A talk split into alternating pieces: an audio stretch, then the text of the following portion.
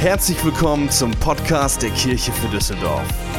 Danke, dass du dir die Zeit nimmst, diese Predigt anzuhören. Wir glauben, dass die nächsten Minuten dich ermutigen und inspirieren werden. Viel Spaß bei der folgenden Predigt. Entdecke eine neue Art zu leben. Ich habe hier noch ein bisschen Material mitgebracht, damit es mir nicht so langweilig ist. Ähm, ich würde gerne mit ein bisschen Sport mit euch anfangen. Ist ein bisschen frisch heute hier, aber ihr könnt dabei gerne sitzen bleiben. Streckt mal eure Arme nach rechts und links aus. Super. Stellt euch vor, ihr seid eine alte Waage, okay? Und jetzt lese ich ein paar verschiedene Punkte durch oder vor und ihr müsst dann eure Arme dementsprechend bewegen, okay? Kriegen wir auf jeden Fall hin. Ich komme mir gerade so vor wie im Kindergottesdienst, ist der Hammer. Oder Grundschule, super. Also, wenn du diese Woche gearbeitet hast, nimm deinen rechten Arm sechs Zentimeter rauf und deinen linken Arm sechs Zentimeter runter. Okay? Für jedes Familienmitglied, Oma, Opa, Vater, Mutter, Kind, das in deinem Haus wohnt, nimmt deinen rechten Arm sechs Zentimeter rauf und deinen linken Arm sechs Zentimeter runter. Bei einigen wird es schon kritisch hier. Wenn du dir diese Woche Zeit genommen hast zur Erholung, dann nimm deinen linken Arm sechs Zentimeter rauf und deinen rechten Arm sechs Zentimeter runter.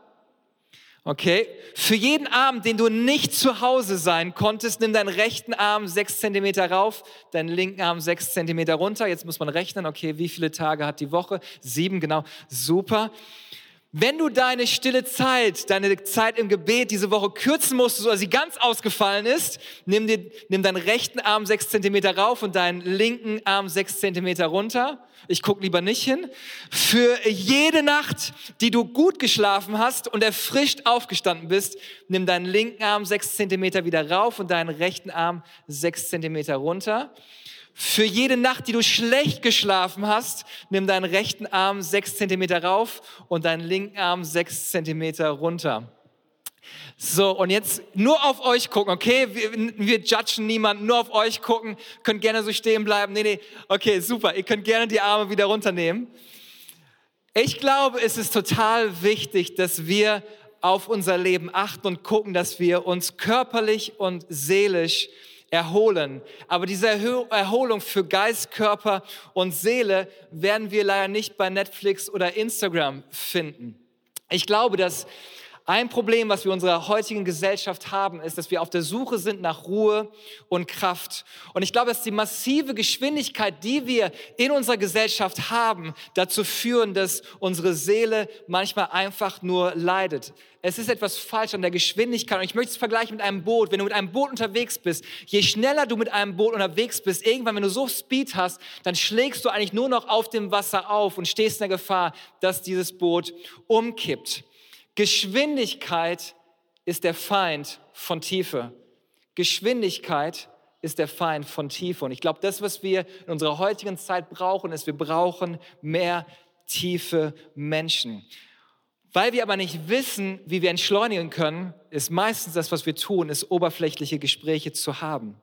Wenn wir aber wissen wollen, wie die Schöpfung wirklich funktioniert, wie unser Körper funktioniert, dann sollten wir uns die Betriebsanleitung des Schöpfers einmal durchlesen. Und deswegen haben wir die Bibel von Gott bekommen. Er hat uns erschaffen. Er weiß am besten, wie mein Körper, wie dein Körper funktioniert. Und deswegen wollen wir das heute Morgen machen. Einfach anschauen. Hey Gott, wie hast du dir das eigentlich gedacht? Wie sollte das Ganze funktionieren? Und Gott hat es anhand von dem Rhythmus des Sabbats sich ausgedacht. Und was wir heute Morgen machen werden, ist, wir werden anschauen, was Gott getan hat was es für uns bedeutet und wie wir es praktisch umsetzen können. Aber lass uns ganz am Anfang anfangen. Also Sabbat ist Teil der zehn Gebote, aber Sabbat, das Gebot des Sabbats fängt eigentlich schon viel früher an. Und zwar lesen wir bei der Schöpfung der Erde, dass Gott sagt, dass er am siebten Tag ruhte. Und diesen Rhythmus des Sabbats hat er nicht nur bei der Schöpfung direkt reingebracht, sondern auch als Gebot institutionalisiert. Und zwar lesen wir das in der Situation, als das Volk Israel nach 430 Jahren Gefangenschaft, nach 430 Jahren Sklaverei, Gott, er, er wählte das Volk und befreite sie aus Ägypten, wo sie Tag ein, Tag aus, sieben Tage die Woche hart arbeiten mussten in brütender Hitze, ohne jede Pause. Jede Gewerkschaft wäre auf die Barrikaden gegangen. Als Sklaven hat man keinen Sabbat. Als Sklaven arbeitet man so lange, bis man tot ist. Und nun befreit Gott sie aus der Sklaverei. Und das, was Gott macht, ist, nachdem er sie befreit hat, ey, ich schenke euch was, sagt er. Ich schenke euch einen Ruhetag. Ich schenke euch den Sabbat. Und wir lesen folgendes. 2. Mose, Kapitel 20, die Verse 8 bis 11. Denke an den Sabbattag, um ihn heilig zu halten. Sechs Tage sollst du arbeiten und all deine Arbeit tun, aber der siebte Tag ist Sabbat für den Herrn, dein Gott. Du sollst an ihm keinerlei Arbeit tun, du und dein Sohn und deine Tochter, dein Knecht und deine Magd und dein Vieh und der Fremde bei dir, der innerhalb deiner Tore wohnt. Denn in sechs Tagen hat der Herr den Himmel und die Erde gemacht, das Meer und alles, was in ihnen ist, und er ruhte am siebten Tag. Darum segnete der Herr den Sabbattag und heiligte ihn. Sabbat hat nicht was mit Sabban zu tun, sondern Sabbat hat etwas mit Ruhe zu tun. Dieses Wort Ruhe bedeutet anhalten, Ruhe, hinlegen, loslassen, warten. Und es war nicht so, dass Gott gesagt hat, boah, pff, jetzt habe ich sechs Tage echt hart gearbeitet. Ich brauche jetzt mal eine Pause. Nein, nein, er hat gesagt, ich möchte den Menschen ein Vorbild geben. Ich möchte ihnen zeigen, wie das Ding mit dem Leben funktioniert. Und zwar ist es eine bewusste Entscheidung. Ich könnte noch viel mehr tun, aber ich entscheide mich, am siebten Tag innezuhalten, auszuruhen. Und das Interessante ist, dass der siebte Tag der erste Tag des Menschen war. Am sechsten Tag wurde der Mensch gemacht. Der erste Tag, den der Mensch auf dieser Erde hatte, war Sabbat, Ruhe, Gemeinschaft mit Gott, chillen mit Gott. Und wir als Menschen haben eigentlich angefangen, aus einem Tag der Ruhe hinaus das Leben zu meistern. Und bei uns ist es oft so, boah, wir rackern uns durchs Leben und irgendwann, hoffentlich habe ich dann Pause, hoffentlich habe ich dann irgendwann Urlaub und dann erholen wir uns. Aber eigentlich war es ganz anders gedacht. Der Rhythmus des Sabbats für die Schöpfung als ein Segen für die Menschen. Dieser Sabbat wurde nicht als Last für die Menschen gegeben, sondern als Segen. Etwas, das uns erfreuen sollte. Gott sagte, ich habe euch aus der Sklaverei befreit. Und das Erste, was ich euch sage, ruht euch aus, chillt ein wenig. Aber es sollte nicht nur ein Tag der Ruhe sein, sondern vor allem ein Tag der Anbetung Gottes. So heißt es im 3. Mose 23, Vers 3. Sechs Tage sollt ihr arbeiten, aber der siebte Tag ist ein ganz besonderer Ruhetag. Dann sollt ihr euch zum Gottesdienst versammeln. Es ist der Sabbat, der mir, dem Herrn, geweiht ist. Also der Sabbattag war dazu da, dass das Volk Gottes zusammenkam, um Gott zu vereinen. Und außerdem war es ein Zeichen des Glaubens. Während sie am letzten Tag der Woche ruhten, würde es die Erinnerung zurückbringen, Gott ist immer noch Gott. Denn Ruhe ist eigentlich eine Form des Glaubens. Warum wollte Gott, dass sein Volk Israel ausruhte? Weil es ein Ausdruck des Glaubens war. Wenn ich stoppe, geht die Welt nicht unter. Gott ist immer noch in Kontrolle und es drückt aus, Gott, du bist mein Schöpfer. Du weißt am besten, wie diese Schöpfung funktioniert. Also ordne ich mich deinem Plan unter. Ich möchte meinen Körper nicht auf eine Art und Weise gebrauchen, wie du ihn nicht geschafft hast. Wenn du nonstop arbeitest, drückst du eigentlich damit aus, Gott, ich vertraue dir nicht. Ich weiß besser, wie das Leben funktioniert. Ich weiß gar nicht, ob du dich wirklich um mich kümmerst. Und eigentlich, wenn wir uns nicht ausruhen und diese Ruhe gönnen, drücken wir damit aus, dass wir innerlich in Ägypten in einer Gefangenschaft sind, weil wir nonstop arbeiten. Die, die nonstop arbeiten, sind nicht freie Menschen, sondern sind Sklaven. Deswegen ist Ruhe ein Ausdruck des Glaubens. Es ist der Rhythmus der Schöpfung. Und ich glaube, dass wir dazu geschaffen worden sind. Ich glaube, Gott, du bist mein Schöpfer. Du liebst mich. Du hast mich befreit und du hast mich mit dem Sabbat geschenkt. Und ich habe überlegt, wie kann ich euch das Ganze mit dem Rhythmus erklären des Sabbats? Und jetzt brauche ich mal ein bisschen hier Unterstützung. Ähm, Jesse, möchtest du mal kurz auf die Bühne kommen? Vielleicht kannst du mein Mikro halten, du brauchst nicht hier draufhauen, das mache ich schon, okay? Also es gibt einen Unterschied. Hier mit dem Ding kann ich jede Menge Krach machen. Der hört sich so an. Und dann denkst du, boah, es ist aber laut hier. Aber was passiert ist, was ich machen kann, ist, wenn ich schlage und nichts kommt, das ist die Pause. Und wenn ich Pausen einbaue, entsteht ein Rhythmus und auf einmal passiert Folgendes.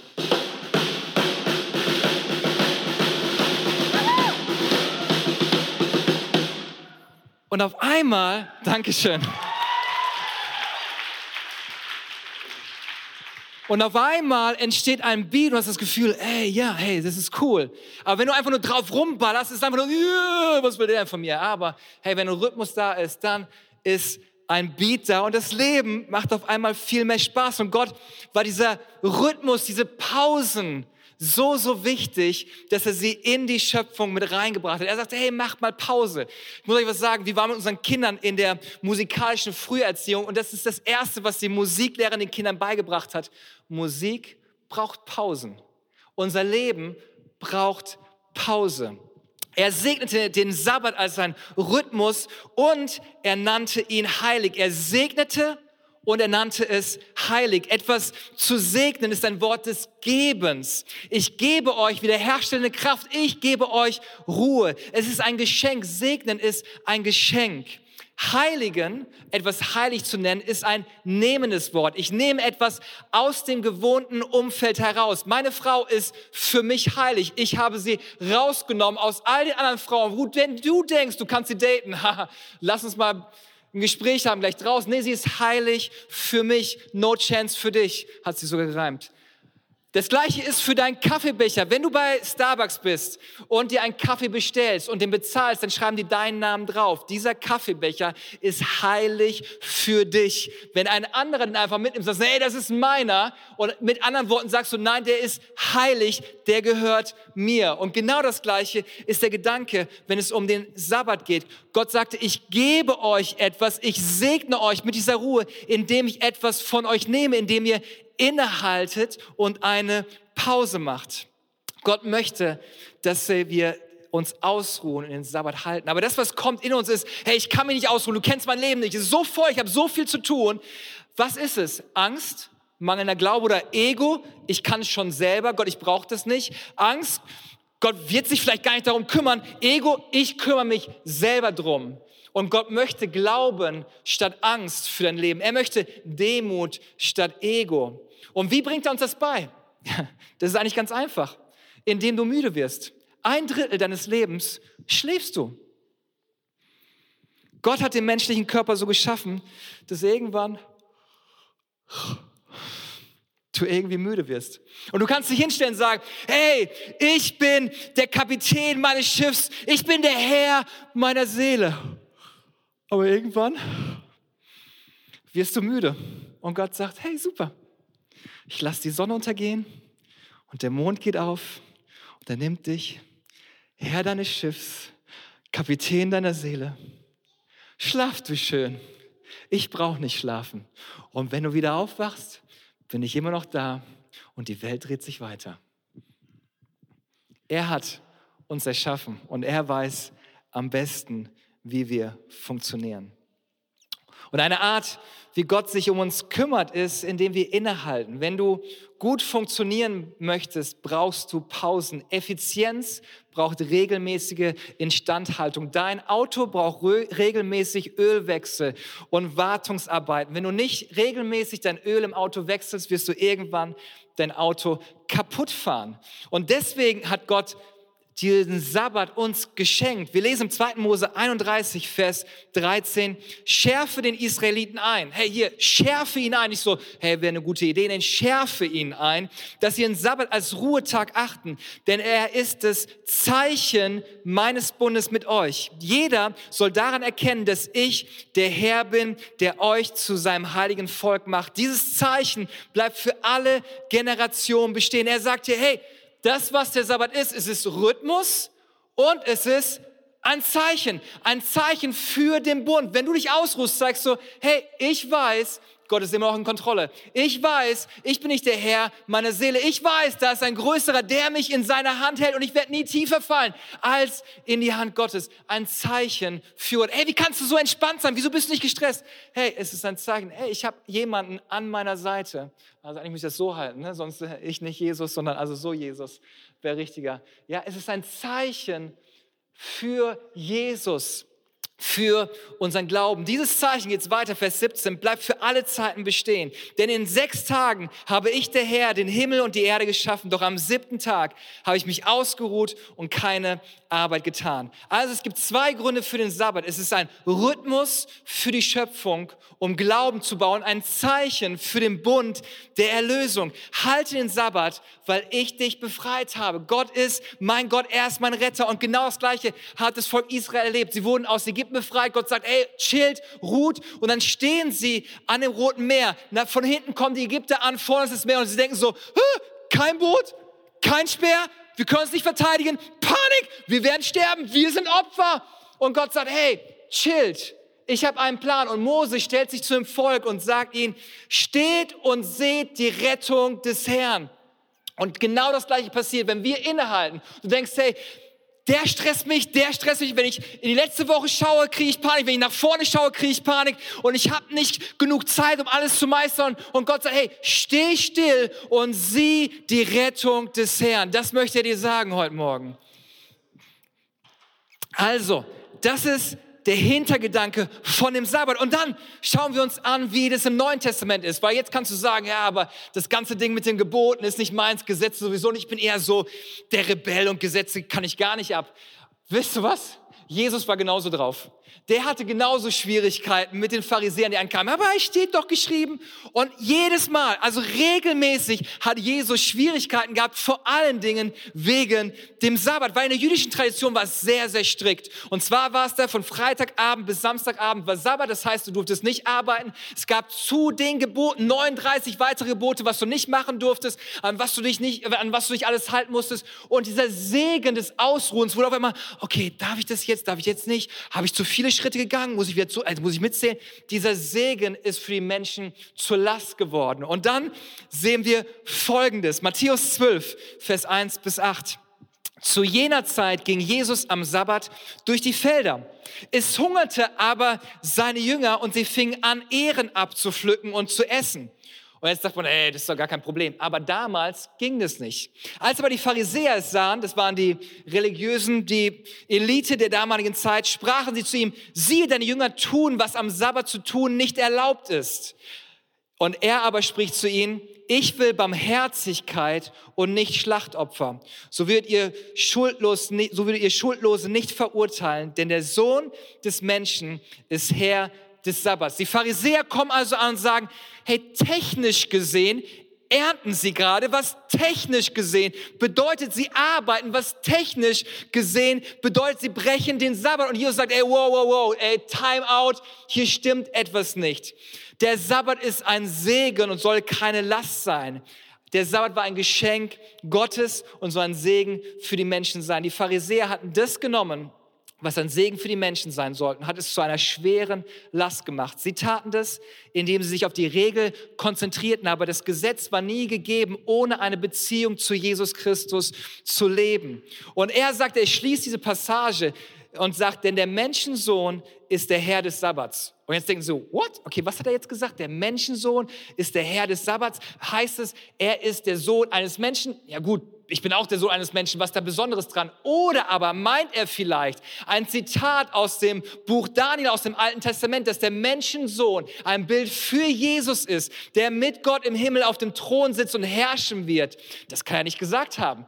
Aber das ist das, was er wirklich sagen wollte. Er ist der Herr des Sabbats, weil der Sabbat weist auf Jesus hin und er sagt, hey, das Ganze, was ihr hier habt, ist nur ein Bild für mich. Und sie sagen, ey, ich check das Ganze nicht. Und es kommt noch weiter, wieder, immer wieder Situation. Jesus trifft jemanden, der eine verkrüppelte Hand hat. Und dann sagen sie, hey, darf man am Sabbat heiligen? Und Jesus sagt, dieser Mann ist nicht frei. Und der Gedanke hinter dem Sabbat ist, uns Freiheit zu geben. Und sie sagen, boah, wehe, du heilst den, wir machen dich fertig. Und Jesus sagt, sei geheilt. Und der Mann ist geheilt. Nächste Passage, Johannes, wieder, Johannes Evangelium, wieder eine Geschichte, wo jemand kommt, der krank ist am Sabbat. Und Jesus wieder sagt, und sie fragen, hey, darf man das? Und sie sagen, wenn du das tust, bringen wir dich um. Und wir lesen, nachdem er wieder am Sabbat etwas Gutes getan hat, dass die Pharisäer sich entschieden haben, Jesus Christus umzubringen. Das, was bei ihnen passierte, ist, dass sie nicht verstanden haben, wofür der Sabbat eigentlich gut war. Und genau das Gleiche kann bei uns passieren, wenn wir einfach durchs Leben durchrennen, dass wir nicht verstehen, wofür der Sabbat eigentlich gut ist und dass wir total verkrampft in der ganzen Geschichte werden. Aber dieser Tag soll auf Jesus Christus hinweisen. Matthäus 5,17 sagt folgendes, meint nicht, dass ich gekommen bin, das Gesetz oder die Propheten aufzulösen. Ich bin gekommen, nicht aufzulösen, sondern zu erfüllen. Jesus ist die Erfüllung des Sabbats. Sabbat macht uns klar, wir sind schwach und brauchen einen Retter. Ich bin gefangen, aber Jesus schenkt mir Freiheit. Ich bin schuldig, aber Jesus hat meine Schuld bezahlt. Ich bin unwürdig und trotzdem hat Jesus meinen Platz eingenommen. Und wir sehen im ganzen Neuen Testament, dass immer wieder alle darauf hinweisen, hey, Jesus ist die Erfüllung des Sabbats. In ihm finden wir all das, was wir brauchen. Paulus schreibt, Kolosser 2, 14 bis 17, den Schuldschein, der gegen uns wegen der nicht befolgten Gesetzesvorschriften uns belastete, hat er für uns ungültig erklärt. Er hat ihn ans Kreuz genagelt und damit für immer beseitigt. All die Schuld, alles, was wir falsch gemacht haben, hier sagt Paulus, all das hat Jesus eingesammelt. Hey, da, wo du dich nicht gut benommen hast, da, wo du schuldig geworden bist, da, wo du jemanden verletzt hast, da, wo du jemanden enttäuscht hast, all das hat er eingesammelt und hat gesagt, du brauchst es nicht mehr mit dir rumtragen. Ich trage das zu mir ans Kreuz. Ich möchte, dass du frei bist von deiner Schuld und in dieser neuen Freiheit lebst und das Leben mit mir genießen kannst dann geht es weiter. Darum soll ich niemand verurteilen wegen eurer Ess- oder Trinkgewohnheiten oder weil ihr bestimmte Festtage oder den Neumond oder den Sabbat nicht beachtet. Das alles ist nur ein Schatten der kommenden neuen Welt. Doch die Wirklichkeit ist Christus.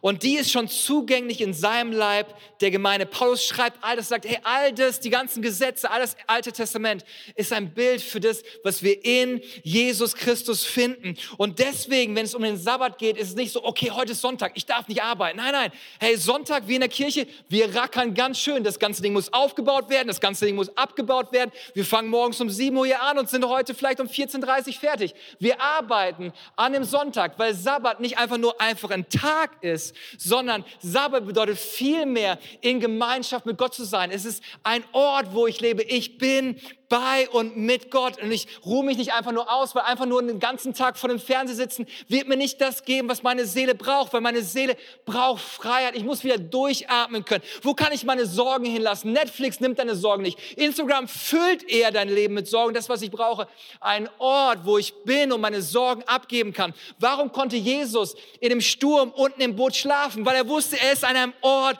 in den Armen seines himmlischen Vaters. Er braucht sich keine Sorgen machen. Daniel in der Löwen Löwengrube? Wieso ist er nicht am Rad gedreht? Er wusste, auch wenn ich hier bei den Löwen bin, bin ich trotzdem noch an einem Ort, bei Gott in Gemeinschaft mit ihm. Paulus und Silas im Gefängnis wurden ausgepeitscht und trotz all den Umständen wussten sie, wir sind an einem sicheren Ort, weil wir in den Händen unseres Schöpfers, unseres Gottes sind. Und genau so brauchst du nicht einfach einen Ruhetag. Ich brauche mal wieder Urlaub. Du brauchst einen Ort der Gemeinschaft mit Gott.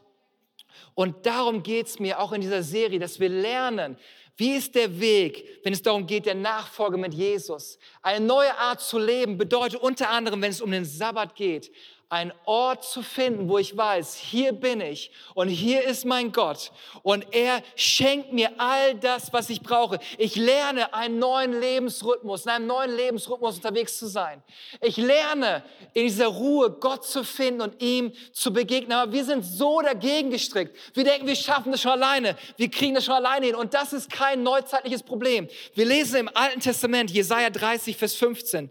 Denn so spricht der allmächtige Herr, der Heilige Israels, heißt, durch Umkehr und Ruhe könntet ihr gerettet werden.